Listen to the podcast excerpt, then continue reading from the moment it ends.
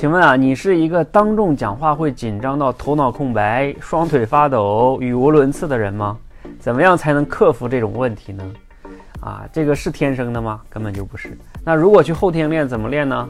啊，有的人说啊，你要学会深呼吸啊，然后呢，把台下的人呢、观众都当成一个大白菜、一个大木头。我不觉得这些方法有多高高明哈，甚至基本上不会解决什么问题的。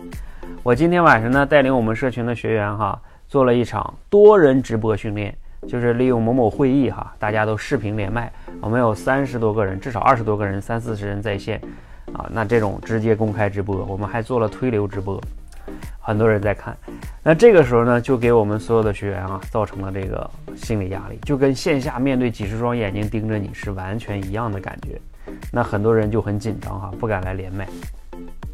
那这样的训练哈，它真正的价值呢，就在于给大家创造这样的类似于线下这种多人直播的环境啊，让我们真正的去体会这种感觉，并且啊，要去来讲。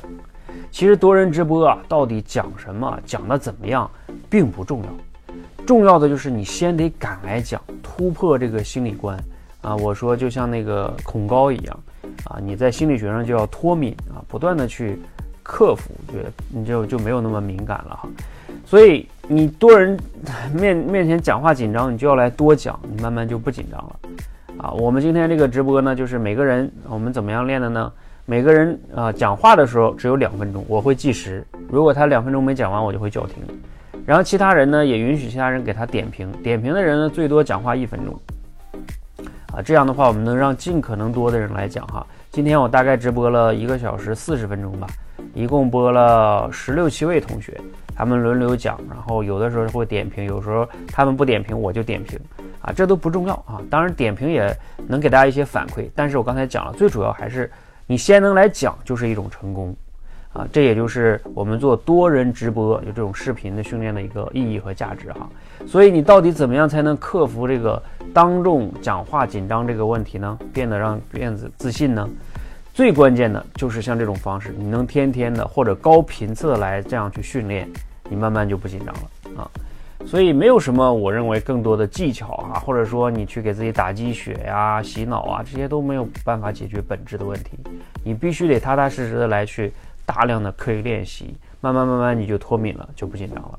如果你也想要克服这种当众讲话紧张哈，大家可以来看看我们今天这个回放啊，然后你感觉一下哈。当然你要觉得这种比较难哈，我们今天做的是中高阶训练，我们还有初阶训练。初阶训练呢就范围比较小啊，你可以有准备的来这里讲。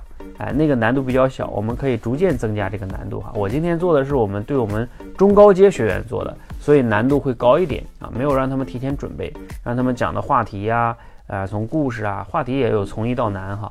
这个具体的内容大家可以看看回放啊，有机会可以来看我们的直播啊。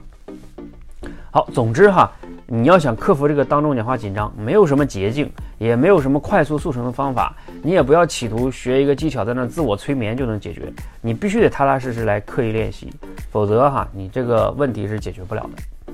好，希望呢大家能早日的解决这种当众讲话紧张的问题哈。那你就真真的变成一个想说就说啊，敢说的人，自信说的人啊，真的是太爽了哈啊！就像你可以自由呼吸一样，而不敢说的人呢，就是。